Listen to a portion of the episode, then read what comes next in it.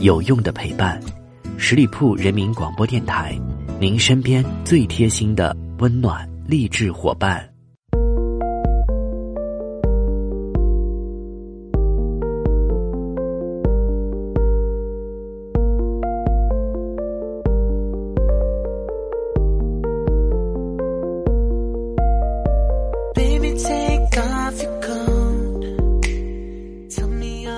各位亲爱的耳朵们，欢迎你们继续停留到十里铺人民广播电台的精彩节目。现在是出发吧，好奇心，我是晶晶。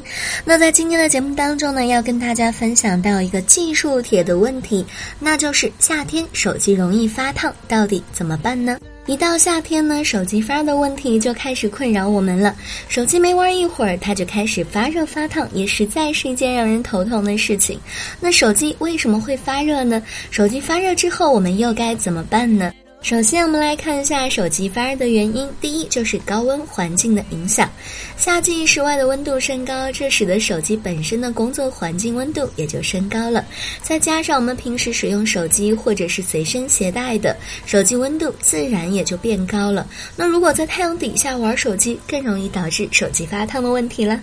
第二点，手机壳的散热性能差。那市面上呢，手机壳有很多，如果使用了一些散热性较差的材质的手机壳，可能就会影响手机的散热，使得手机的温度升高。塑料和金属材质的手机壳散热性能相对于其他材质来说是较差的。第三个让手机发热的原因就是运行高耗能的 APP。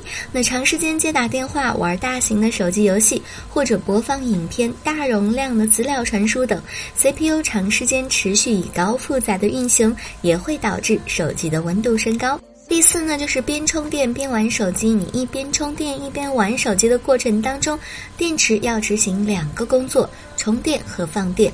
在这个过程当中，电流的活动量很大，电池高负荷的运作会产生很多的热量，进而导致了手机发热。第五点就是高性能的 CPU。随着科技的发展，如今的手机配置都提高了许多，很多手机都采用了高性能的 CPU。手机的 CPU 性能越好，功耗就越大。电池的放电速度也就越快，从而就可能导致手机 CPU 和电池额外温度越来越高。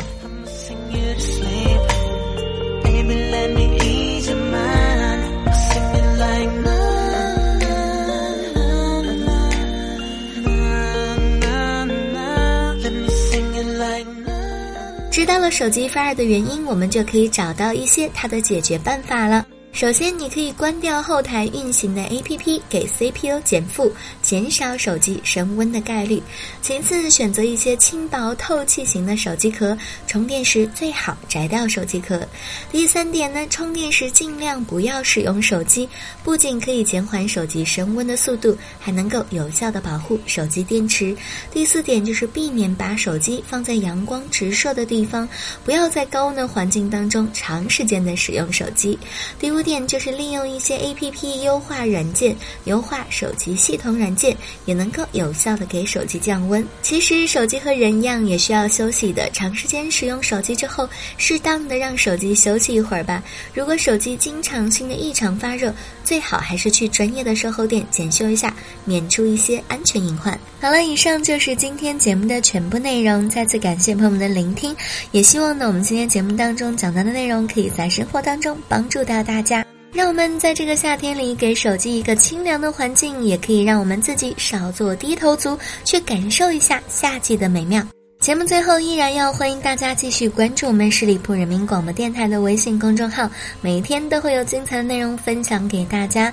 好啦，我们下个周五再会吧，周末愉快，拜拜。本期节目由十里铺人民广播电台制作播出。